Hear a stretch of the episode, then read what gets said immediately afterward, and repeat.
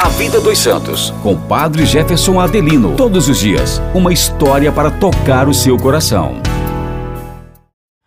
Olá, meus irmãos e irmãs, bem-vindos ao quadro ou podcast da Diocese de Caruaru, A Vida dos Santos. Hoje a igreja celebra São João da Cruz, que nasceu em Fontiveros, na Espanha, em 1542. Seus pais, Gonçalo e Catarina, eram pobres tecelões. Gonçalo morreu cedo e a viúva teve de passar por dificuldades enormes para sustentar os três filhos, Francisco, João e Luís, sendo que este último morreu quando ainda era criança. Como João de Epes, esse era o seu nome de batismo, mostrou-se inclinado para os estudos, a mãe o enviou para o Colégio da Doutrina. Em 1551, os padres jesuítas fundaram um colégio em Medina, centro comercial de Castela. Nele, esse grande santo estudou ciências humanas. Com 21 anos, sentiu chamado à vida religiosa e entrou na ordem carmelita, na qual pediu o hábito.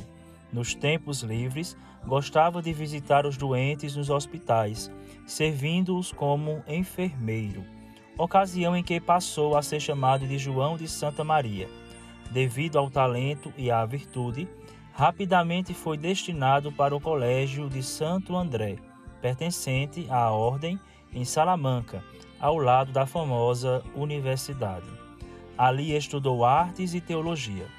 Nesse colégio, ele foi nomeado prefeito dos estudantes, o que indica o seu bom aproveitamento e a estima que os demais tinham por ele.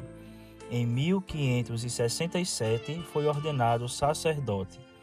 Desejando uma disciplina mais rígida, São João da Cruz quase saiu da ordem para ir ingressar na ordem dos cartuchos, mas felizmente encontrou-se com a reformadora dos Carmelos, Santa Teresa d'Ávila, a qual havia recebido autorização para a reforma dos conventos masculinos.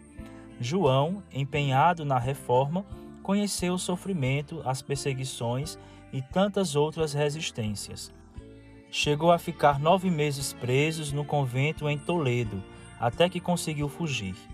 Dessa forma, o santo espanhol transformou, em Deus e por Deus, todas as cruzes no meio de santificação para si e para os irmãos.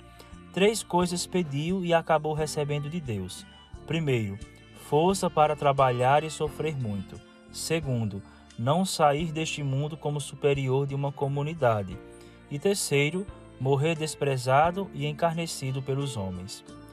Pregador, místico, escritor e poeta, esse grande santo da Igreja faleceu após uma penosíssima enfermidade em 1591, com 49 anos de idade. Foi canonizado no ano de 1726 e em 1926 o Papa Pio XI o declarou doutor da Igreja. Escreveu obras bem conhecidas como Subida do Monte Carmelo, Noite Escura da Alma. Estas duas fazem parte de um todo que ficou inacabado. Cântico espiritual e chama viva de amor.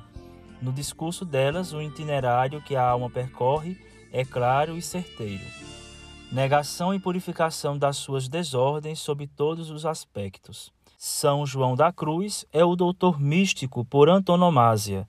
Da Igreja, o representante principal da sua mística no mundo, a figura mais ilustre da cultura espanhola e uma das principais da cultura universal.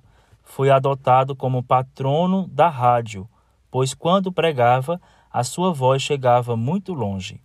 São João da Cruz, rogai por nós.